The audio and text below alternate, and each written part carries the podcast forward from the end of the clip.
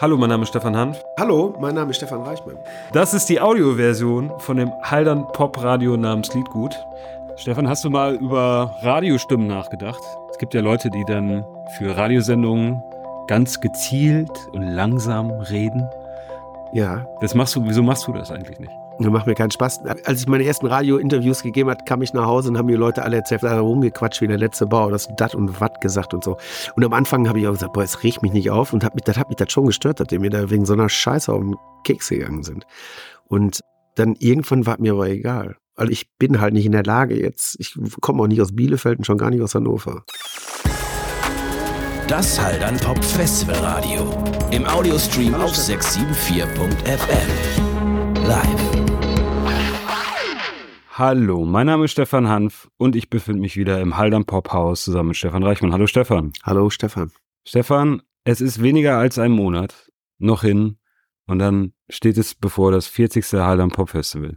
Jetzt ist es so, es gab Ende letzten Monats eine besondere Veranstaltung hier in Haldern, die etwas hervorgeholt hat, was du mal in der vorherigen Sendung beschrieben hast, und zwar die Pressekonferenz hier in der Form eines Liederrheinabends wieder, was sagt man dazu, aufgetischt, wieder aufgeführt. Anders, also sagen wir mal so, es war ja dann eher eigentlich eine Bekanntmachung und keine richtige Pressekonferenz. Es war sehr wortkarg, das gebe ich ja zu. Aber das sollte das ja auch sein. Im Prinzip wollten wir nur bekannt geben, an welchem Tag welche Band spielen und nachts um zwölf den Vorverkauf für die Tageskarten. Und die Leute wollten früher im Prinzip schon die Zuordnung der Tage, also wer wann spielt, wissen. Und deswegen haben wir das jetzt einfach mal auch gemacht, das früher fertig gehabt und dann auch vorgestellt. Und eben die letzten Sachen, die da noch im Prinzip so die letzten Unklarheiten hoffentlich geklärt. Und jetzt marschieren wir Richtung Festival, genau. Aber an dem Tag ist ja noch was anderes passiert. Das war ja eigentlich der Abschluss. Eigentlich wollten wir unsere Holzkiste ja auch einweihen unter der alten Linde, aber da gab es dann in der Kürze der Zeit, so wie wir manchmal halt sind, haben wir dann nicht mehr die Sperrung der Lindenstraße hinbekommen und da war es zu gefährlich. Deswegen haben wir es dann so improvisiert, dass wir zwei Konzerte, in Anführungsstrichen drei Konzerte, in der Bar gemacht haben und aber haben in der Kirche angefangen, weil wir den Lubomir Melnik, alter Bekannter von uns quasi, in der Kirche haben spielen lassen am Konzertflügel und danach nochmal unseren Freund Emil. Und der hat dann nachts auch nochmal ein kleines Konzert in Anlehnung von 2020, wo wir hier nur unter uns Technikern und Musikern waren bei der Corona-Streaming-Edition, das nochmal aufleben lassen, weil das damals so wunderschön war. Wir hatten echt ähnliche Bedingungen. Eine sehr heiße Nacht. Es war eine wunderschöne Atmosphäre. Sind hier überall gerade die Fähnchen aufgehängt fürs Schützenfest. Und man hat uns auch gesagt, dass der Schützenverein die bis zum Festival hängen lassen möchte, weil ich es auch irgendwie schön finde. So, das, das kommt jetzt alles so irgendwie zusammen. Und das war eigentlich ein schöner Liederrheinabend. Und die Idee Liederrhein ist jetzt im Prinzip, die kann auch wandern. Die kann also, die muss nicht gesetzt sein, nur in Haldern, die kann auch überall anders stattfinden. Nicht unbedingt, wo nur Linden stehen, aber da, wo man gerne Lieder hören möchte. Also ich kann mir das jetzt gut vorstellen, zum Beispiel am 14. August auch in Kleve zu machen und dann gucken wir mal. Was ist denn die größte Neuerung gewesen, die bekannt gegeben worden ist am 24.? Es kamen ja noch ein paar Künstler dazu. Ich überlege gerade, was ist eigentlich die größte Neuerung? Ach, du meinst Stopp, du ja. meinst die neuen Bands. Ja, ja Freddy genau. Fischer, Frankie and the Witch Fingers aus Kalifornien. Dann eben Dylan Cartledge, der war ja schon mal hier. Aber der wird immer besser. Der spielt in Kaltern und in Haldern. Also wir haben uns hier ein einen schönen Samstag gemacht, kann man sagen. Wir sind da so ran, langsam reingeglitten und eigentlich war das ja so eine Hals-über-Kopf-Veranstaltung, wenn man ehrlich ist. Und ich finde, dafür hat das alles nur sehr gut geklappt. Also heute hat mir noch einer geschrieben, was für einen Spaß ihm das gemacht hätte. Und einer gestern, der war sehr berührt, weil er das toll fand, dass wir im Prinzip erstmal Musik in die Messe, in so einen Moment hatten, wo wir uns diese Ritualität des Dorfes eingeflochten haben also helfend, indem wir einfach nur Musik zum eigentlichen Gottesdienst beigetragen haben. Das war richtig schön. Da waren manche Leute von das richtig toll.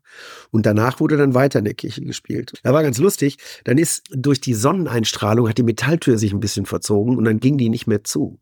Dann blieb die offen und dann schien die Sonne von hinten kommen mittlerweile in die Kirche rein. Da war eine tolle Atmosphäre. Und ich finde, dass Emil auch ein richtig gutes Konzert in der Kirche gegeben hat. So, diese Art, so, das war schon sehr abstrahiert. Also man musste schon wirklich wie manchmal bei guten Texten so zwischen den Zeilen lesen. Und dann haben wir hier die Zeit genossen, auch miteinander zu reden. Und irgendwie hatte ich den Eindruck, dass die Musiker sich gerade alle ganz wohlfühlen und am richtigen Ort. Und dass man jetzt so verstärkt auch merkt bei den Leuten, dass das Festival jetzt kommt und dass wir uns darauf freuen. Dann kriegt man natürlich öfter die Frage gestellt, 40 Jahre, das ist natürlich eine lange Zeit. Und das hab, ich habe jetzt nicht diese Schwere der Geschichte, sondern einige sind ein Festival wie alle anderen, wo man sich drauf freut, so, so ein bisschen. Aber bist du dann nicht wieder bei der Erwartungshaltung? Man muss sich ja einfach mal vorstellen, als dann Mumford Sons hier zum ersten Mal gespielt haben, Muse oder Kings of Lean oder wie auch immer, man müsste mal wissen, welche Bands sich dann damals die Leute eigentlich gewünscht haben. Die haben sich ja immer was anderes gewünscht. Und jetzt wird natürlich spekuliert, welche Bands von denen, die jetzt dieses Jahr spielen, denn demnächst unbezahlbar sind oder wie auch immer. Also dreht sich immer, man will das irgendwie immer so quantifiziert einsortieren. Das ist eigentlich anstrengend. Ich finde nicht, also wenn ich mich, wenn ich von Freude spreche, spreche ich nicht unbedingt von Erwartungen. Also ich denke, so diese ganzen Probleme, die wir noch lösen müssen bis zu dem Tag, das macht ja auch Spaß. Irgendwie ist ja auch irgendwie so ein Festival, wenn man sich dafür interessiert und wenn man Festivals machen möchte, dann löst man ja auch ständig Probleme. So irgendwie findet Lösungen, sucht Lösungen und dabei braucht man viele Menschen. Und ich war ja bei der Kilby und das fand ich halt toll zu sehen, wie die da eben auch immer mehr ins Geschehen eingreifen, indem die ganzen Rahmenbedingungen wie Kochen und der Service und die Abwicklung. Also die suchen förmlich nach Modulen oder nach Arbeit und nach Momenten, wo sie sich einbinden können, damit die Veranstaltung wirklich auch nach den Leuten schmeckt, die sie machen. Und das ist eigentlich, finde ich, das ist auch so, wo ich die Zukunft von Haltern sehe, dass wir uns da mehr einbringen. Wo im ersten Augenblick jeder sagen würde, ey, der kommt bitte nicht, das ist ja zu viel Arbeit, kann er nicht mehr anders machen. Aber der andere Weg ist ja jetzt der relevante, lass uns das doch selber machen. Und dann, dann ist das vielleicht nicht perfekt, aber von uns. Und das wird in der Zukunft gefragt sein. Weil ich glaube, auch die Künstler schätzen das. Also diese Ehrlichkeit. Wir empfinden ja eine ganz neue Sinnlichkeit für die Wahrheit. Ganz einfache Dinge so ein ernst gemeintes Guten Morgen oder so. Und da liegt die Qualität bei guten Festivals, das glaube ich schon. Und auch in den letzten Wochen wurde ja immer zitiert, in der Zeit gab es dann diesen Artikel, der jetzt nicht besonders tief war, dass die ganzen Festivals im Prinzip die nur noch was verkaufen wollen und alle so sinnentleert sind und was weiß ich. Und das hat mich gefreut, dass auch Leute aus der Führungsriege dann einfach mal geschrieben haben, ja, dann sind wir ja doch gar nicht so verkehrt. Also dann machen die ganzen Diskussionen, die wir im Hintergrund führen und dieser Streit, der hat ja dann doch was zu bedeuten, dass, dass uns das eben nicht egal ist und dass das eben nicht darum geht, den Leuten, also dass wir dieses Festival nicht machen, um den Popcorn zu verkaufen oder Bier oder dass nicht die Maßgabe ist. Aber man muss schon sagen, dass dieser Rhythmus eigentlich der grundsätzliche Rhythmus unserer Welt hier immer wieder uns in diese Position bringt, darüber nachzudenken, überdimensionierte Wertschöpfung allen Momenten abzugewinnen und dass man dabei aber auch das eigentliche, worum es geht, zerstören kann. Man muss da eine gewisse Sinnlichkeit und Sensibilität besitzen. Und ich meine, man kann darüber streiten, ob die Leute die Musik alle gut finden, aber ich glaube, dass wir uns mit so vielen Sachen auseinandersetzen und dass hier so viele Menschen aufeinander einwirken, übereinander herfallen, stolpern, sich aber auch in den Arm nehmen, dass so letztendlich raffinieren wir aus all diesem Durcheinander doch schon ein essentielles Festival. Genau. Unser Hallenpop Festival. Aber was da natürlich kritisiert worden ist, ist die Tatsache, dass halt alles so immens teuer geworden ist. Und das sind natürlich so Mechanismen, die die stimmen schon. Früher konntest du dir mehrere Festival-Tickets leisten. Jetzt musst du dir wahrscheinlich schon Gedanken machen. Ja, gut. Ich habe den Artikel aber auch noch anders gelesen. Es ging darum, dass sie eigentlich nur noch was verkaufen wollen. Dass das Festival im Prinzip genutzt wird. Also das Erste, aber, was du verkaufst, ist auch ein Ticket. Ja, gut, aber ja, aber nein, aber auf dem Festival ist dann wichtiger Sushi oder den, da wird ein gewisser Standard, der sich auch entwickelt hat. Aber dass ein Festival eigentlich nicht mehr ein Ort ist, wo Menschen sich formieren und auch Dinge kundtun oder was bekannt machen, so wie Monterey damals. Letztendlich natürlich Woodstock ja auch. Da wurde ja die Jugend laut, da wurde ja eine Unzufriedenheit auf den Tisch gepackt. Also, was macht die ja nicht alle? Da Vietnamkrieg und finden wir alle nicht mehr richtig gut. Und da so eine, die Jugend fing an, sich zu artikulieren. Und wenn du dir jetzt Festivals anguckst, das sind dann wirklich, also da muss man sagen, die meisten sind wirklich Events. Da bist da wird nicht mehr viel artikuliert, da wird alles gerade gezogen und sauber gemacht und geguckt, dass man Rahmenbedingungen schafft wie in einem großen Kaufhaus. Und die Kritik kann ich durchaus schon verstehen. Fand ich so schön. Ich habe letztens dieses Interview von äh, Max Horkheimer gelesen und da stand halt auch drin, das, was wir sinnen, wird verschwinden. Und das ist eigentlich ein ganz interessanter Satz, weil das hat er 1970 gegeben. Und da muss man sagen, das passiert ja nur wirklich an allen Ecken und Kanten. Und sich dem zu erwehren eben, ist so eine Maßgabe, wenn man sich das so 100 Prozent wie so eine Monstranz vor sich herführt und sagt, man will alles richtig, man, wir sind die Richtigen, wir sind die Guten. Ich glaube, dann geht das richtig schief, so ähnlich wie in der Kindererziehung. Aber ich glaube, wenn einfach dieser Prozess wirklich gelebt wird, dass man auch innerhalb des Organismus darüber streitet, was sowieso fleißige Bakterien immer gucken, ob alles richtig und klar geht, dann ist es, glaube ich, auch ein authentischer Prozess. Und dann ist es auch richtig. Und dann treten so Dinge zutage wie jetzt diese Konferenz. Mit der Konferenz beschäftigen wir uns eben in diesem Jahr geht um Dasein und wir haben Dimitri hat seine Zusage gemacht, Hegemann, der den Tresor im Prinzip die Technomusik von Detroit nach Berlin gebracht hat, also ein Urvater, der sich heute eben auch ganz extrem mit Jugendarbeit, mit jungen Leuten, ich sag mal, mit Profilen von jungen Leuten, Charakteren von jungen Leuten beschäftigt, die in der Lage sind, Milieus zu entwickeln, die eben Fliegen im Gesicht haben, die, ich sag mal, die man nicht nach unserem Bildungssystem klassifizieren kann oder kategorisieren kann, sondern eher, wer kann andere mitreißen? Das sind ja ganz andere, das sind ja Kriterien, die erfasst unser Bildungssystem nicht. Mit denen beschäftigt er sich. Fand ich, Dimitri habe ich jetzt mehrmals getroffen, Super interessant, freue ich mich, dass der kommt. Dann aber eben auch Düx, der die Kilby macht, nochmal. Die haben wir schon öfter eingeladen, ähnlich wie Loni Dir. Aber der hat wirklich was zu sagen. Der hat letztes Jahr den Kulturpreis in der Schweiz gekriegt, weil der eben schafft, auch Vertrauen als Währung den Leuten wieder entgegenzubringen. Deswegen fahre ich auch so gerne zu Kilby. Und auch diese Prozesse zu erleben, verbunden mit der Musik, die da passiert, dieses sich in den Weg stellen und das ist nicht alles so immer, das kann man nicht alles umfahren. Das ist nicht alles der Bequemlichkeit geschuldet, sondern man spürt noch so eine gewisse, was so, so eine Gegenwehr, so ein Druck oder so. Und das gefällt mir ganz gut. Und dann eben da so eine Art Gespräch mit Aladdin und dann eben hoffentlich jemand auch vom Kultusministerium in Düsseldorf, dass da jemand zusagt, was auch, inwieweit die Kultur sich auf diese Prozesse eben auch auf diesen Artikel der in der Zeit einstellt wird, wie sie Dinge bewerten zum Beispiel. Und wie, wie dann auch kann, dass dann ein Unternehmen wie Eventim, ne, no risk but fun, äh, beim Ticketverkauf, aber so unglaublich viel Geld im Kulturmarkt entzieht. Und wie man da jetzt drauf reagiert bei dem Kulturpass oder auch grundsätzlich, dass sich jetzt mehrere Leute einfach die Frage stellen, warum kriegen die 272 Millionen Corona-Hilfe. Einfach nur die Frage zu, ich will das gar nicht bewerten, ob das richtig falsch, aber man muss auch mal bewerten, wie viele Leute stehen dahinter. Wann ist, ist, eigentlich ist es ja, hat Evente mit Kultur nichts zu tun wenn man ganz ehrlich ist. Das sind Vertriebsprozesse. Und man weiß ja auch, dass sie am Anfang der Corona-Krise ihre Vorverkaufsgebühren nicht zurückgezahlt haben. Sie haben sich an der Solidarität einer schwierigen Zeit nicht beteiligt, haben aber dann eine gesellschaftliche Solidarität rückwärts in Anspruch genommen. Und wir haben sie bereitwillig vom Staat gezahlt. Deswegen finde ich interessant, in der Gesprächsrunde halt auch mal so eine Kultusministerin zu haben, wie sie sich das vorstellt, so mit Dimitri. Und dann eben den Tim Jürgens von Elf Freunde, dann ist Elf Freunde ist ein Magazin, die halt, ich rede ja auch gerne über Fußball und das Spiel an sich, Fußball bleibt immer noch ein Spiel mit einer hohen sozialen Potenz und sozialen Energie in allen Belangen. Und wir sehen gerade, wie es ja auch zerlegt wird durch viel Geld und durch Politik, durch Drittinteressen, so wie alles zerlegt wird.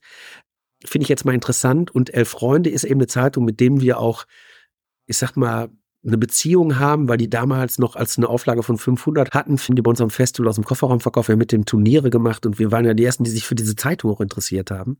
Und Jetzt finde ich halt super, dass der stellvertretende Chefredakteur, der Tim Jürgens, der auch bei der Band Superpunk gespielt hat, die leider nie in Halle gespielt hat, aber der der kommt auch, weil dieses Spiel Fußball auch mit Kultur zu tun hat. Der Freunde ist ein Magazin, die verteidigen ihre Liebe zum Fußball und den Sport an sich. Und deswegen finde ich die für die erste Gesprächsrunde auch richtig super.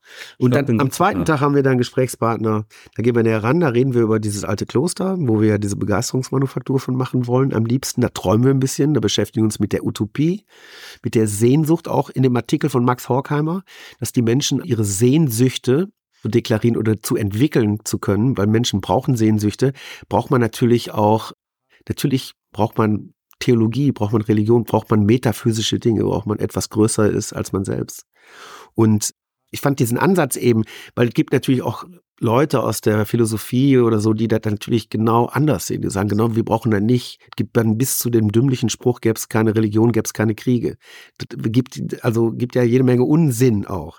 Aber eben sich damit mal einfach zu beschäftigen. Und dann die Idee Lieder rein, dieser lichtdurchfluteten Kirche. Und dann mit diesen schönen Klavierpassagen. Das war einfach ganz schön, weil das auch wieder mit den Ursprüngen zu tun hatte, wie wir 14 Messdiener da oben gestanden haben, und uns dann dieses Festival ausgedacht haben. Und wir sind jetzt wieder in Aspel bei dieser Begeisterungsmanufaktur. Und da sind wir noch dabei, eben jetzt Leute zusammen zu. Da treffe ich mich jetzt mit der Ulrike Rose. Das ist eine, die sich schon lange mit aufgelassenen Klöstern beschäftigt, um die dann entsprechend ähnlich kümmernd wie im Vorfeld auch jetzt in die heutige Zeit zu transformieren. Dass diese verdichteten, vertrauten Räume und Orte eben auch wieder für die Menschen in der Umgebung da sind. Ist natürlich auch ein ja, konzilianter Prozess. Da muss man natürlich zeitgemäß umsetzen. Und deswegen sind die beiden Konferenzen, ich beschäftigen uns mit jungen Leuten und dass die uns antreiben auch. Und dass die uns natürlich, wir beschäftigen uns auch mit jungen Leuten, weil sie halt die Zukunft sind. Es sind mehr Zukunft, als wir das sind. Aber inwieweit können wir noch irgendwie Dinge verändern oder zumindest Dinge jetzt noch tun, um eben diesen Menschen natürlich um dieser Jugend, den Kindern irgendwie eine Perspektive zu geben, weil irgendwie kleidet sich ja alles in Grau gerade. Und es ist sehr schwierig, diese Gesichter mit den roten Bäckchen, die wir uns alle so gerne vorstellen, nicht diese Ermattung zu erkennen und diese Zuversicht. Und das kann man, glaube ich, auch mit Festivals und mit Gesprächen. Jetzt gucken wir mal. Und deswegen reden wir bei der zweiten Runde, rede ich mit der Ulrike Rose, also ich nicht, die, die Gruppe da. Und wir gucken, wen wir dann sonst noch bestücken können. Ich glaube, ich würde auch am liebsten den neuen Bürgermeister einladen, den Herrn Hense weil der ist ja vor Ort. Also im Prinzip werden wir da regionaler, spezifischer auch, aber zumindest das große Ganze ist sich kümmern und sich dafür interessieren und wieder in Verbindung treten. Nicht über die ganzen Staffelhölzer stolpern, die der eine entweder nicht entgegennimmt oder der andere nicht loslässt. Und irgendwann fliegen sie alle rum und nichts geht mehr. Wir haben ja gerade ganz kurz über den Zeitplan geredet und was wohl aufgefallen ist, es gibt eine Band, die war angekündigt, aber findet sich jetzt nicht mehr in diesem Zeitplan. Genau, Clipping. Ich rede gerade mit denen, das war ein Riesenchaos, muss ich ganz ehrlich sagen, weil im Prinzip uns eine Agentur aus England die Band bestätigt hat und wir haben auch die Anzahlung gemacht und alles ganz, bis dann irgendwann auffiel, sie durften das gar nicht, weil die, die haben sich voneinander getrennt. Die Band und die Agentur. Aber die Agentur hat so getan, als wenn das alles nicht der Fall gewesen wäre. Und dann kriegte ich irgendwann auf einmal einen Anruf, erst irgendwo aus dem Osten, ganz merkwürdig. Und dann habe ich mich rückversichert beim Management und dann stellte sich wirklich raus, dass ihnen das total leid tät, weil sie wollten halt dann unbedingt spielen. Sie wollten das letztes Jahr auch möglich machen, das war alles ganz richtig. Aber in diesem Jahr ist der Chef dann nicht verfügbar, es ist nicht möglich. Aber sie wollen auf jeden Fall innerhalb der nächsten zwei Jahre in Halland spielen. Und dann ist das so. Also das habe ich jetzt auch gelernt in den letzten Jahren. Da muss man jetzt nicht mehr durchdrehen. Das passiert. Das wird jetzt wahrscheinlich bis zum Festival auch noch die eine oder andere Band treffen, weil das einfach auch eine Menge sind. Aber da lassen wir uns jetzt nicht mehr, da flattern wir nicht mehr. Wie viele sind es denn insgesamt? Ich verweigere mich da Zahlen zu nennen. Ich habe selber nicht zu, ich habe nicht gezählt. Leute, die das gerne zählen möchten, die Plakate werden bald aufgehängt und dann können die Leute das gerne zählen. Aber ich weiß nicht. Das Plakat, gut, dass du es erwähnst, wurde ja auch vorgestellt und vielleicht sollte man diese Radiosendung dafür nutzen, um zu erklären, was man darauf überhaupt sehen kann. Also man kann es schon erkennen, aber ich glaube, den Kontext kann man vielleicht nicht direkt verstehen. Ja, dieses Plakat ist, ich sag mal, ist eine Skulptur, die mich schon lange beschäftigt von einem guten Freund von Thomas Kühnapfel. Das ist im Prinzip die Animals und das sind Arbeiten, die eine unglaubliche Kraft in sich tragen. Eine Ästhetik, eine organische Ästhetik, aber auch eine Kraft, eine Energie. An denen kann man wunderbar eben auch diese Transformation von, von Mentalität erklären. Mit diesen Skulpturen würde ich gerne gewisse Boutique-Festivals in Europa, die, mit denen wir befreundet sind, die ticken wie wir. Ob ich die Kilby nenne, Other Voices in, in Dingle, mit denen wir Vanessa kooperieren, 2024. Ein, ein wunderbares kleines Festival, mit dem wir 2020 die Streaming gemacht haben. Dann die Freunde vom Ipsy Rock in Sizilien, dann in Mazedonien, so, so kleine Festivals, die angeblich so unbedeutend sind, einfach mit diesen kraftvollen Skulpturen besetzen, weil da merkt man einfach, dass, dass da was entsteht an diesen Orten. Und ich finde, diese Objekte zeigen mir immer, die beguckst du dir und die macht was mit dir. Das hat eine Energie und braucht keine Steckdose. Das steht da und man fragt sich aber, was soll das mit der ganzen Kunst? Warum wird da immer so ein Aufwand betrieben? Und ich finde, das ist eine richtig sinnvolle Geschichte. Da kann die Kunst uns richtig helfen. Und dieses Glied möchte ich gerne in diese Gesamt, in diese Kausalität von Gemeinsinn und auch von Europa einfließen lassen. Ich finde super. Und deswegen habe ich dieses Foto, hat Christoph gemacht, der zweite Künstler.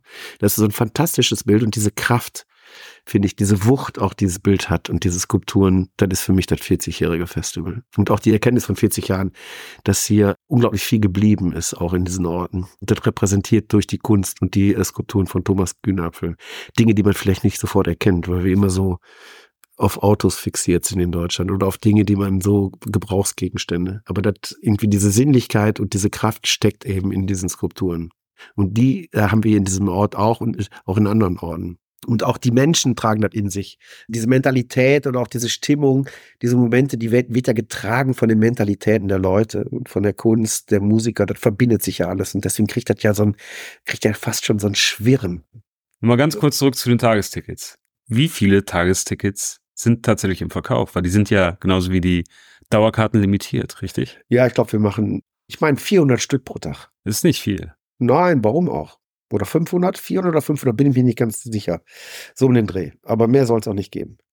Aber ich habe halt gelernt, und da haben wir auch drüber diskutiert im letzten Jahr, dass früher wollten wir einfach, dass die Leute sich entscheiden sollten für drei Tage, aber mittlerweile sind die Karten wirklich nicht billig geworden durch die Inflation, durch all die Punkte, die wir auch schon oft diskutiert haben. Und ich habe einfach auch verstanden, dass Leute hier aus der Gegend einfach auch in anderen Prozessen, in anderen Dringlichkeiten, ob in der Pflege der Eltern, ob Arbeit in verschiedener Hinsicht nicht so üppig mit Zeit umgehen können und die sagen, wir würden schon gerne mal hingehen, aber drei Tage können wir nicht mehr. Und um die Leute auch eben die Möglichkeit zu geben, fand ich das irgendwann doch plausibel. Dann musste man eben dieses Treppchen wieder runtersteigen und sagen, dass man nicht von einem eigenen Anspruch dann irgendwann zerdrückt wird. Was dann, dann, das ist ein gutes Beispiel gewesen, dass man einfach, stimmt, habe ich mir, ja, hast recht, stimmt. Gut, dass wir darüber geredet haben. Und du glaubst auch, das wird nicht mehr verschwinden, Tageskarten? Der Grund ist ja nicht der, um das jetzt noch kleiner zu schneiden, um nur mehr Karten zu verkaufen, sondern der Grund ist natürlich, um Karten zu verkaufen. Da würden wir jetzt lügen. Klar wollen wir noch Karten verkaufen, weil wir sind noch nicht ausverkauft. Aber der Grund ist ja wirklich, weil man sich einfach auch mal ganz konkret mit Geschichten beschäftigt hat, die einfach gesagt haben, ey Leute, ich will nur eine Tageskarte aus dem und dem Grund. Man hat da einfach zugehört und dann haben wir das diskutiert und haben, dann haben wir das verstanden. Vielleicht speziell auch ich. Vielleicht habe ich dann, dann irgendwann verstanden und habe dann eben auch ähm, doch das auch kapiert und eingesehen. Und deswegen finde ich das auch sinnvoll. Und deswegen sollten wir das auch beibehalten, weil das wird ja nicht weniger werden, dass die Leute in anderen Dingen eingebunden sind. Und ich meine, ich kenne die Diskussion auch vom Schützenverein. Der eine feiert mehr, der andere weniger. Der eine ist enthusiastischer, der andere weniger.